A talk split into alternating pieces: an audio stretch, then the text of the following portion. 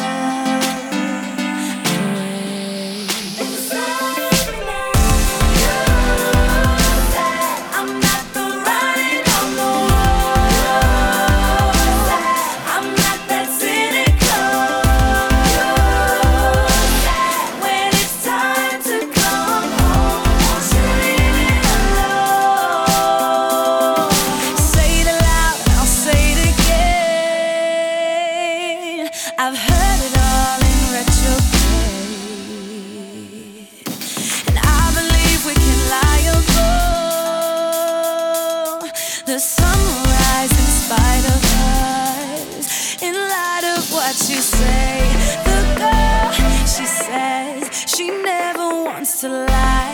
In place of men, I'm falling from the sky. My senses sing to never give your love.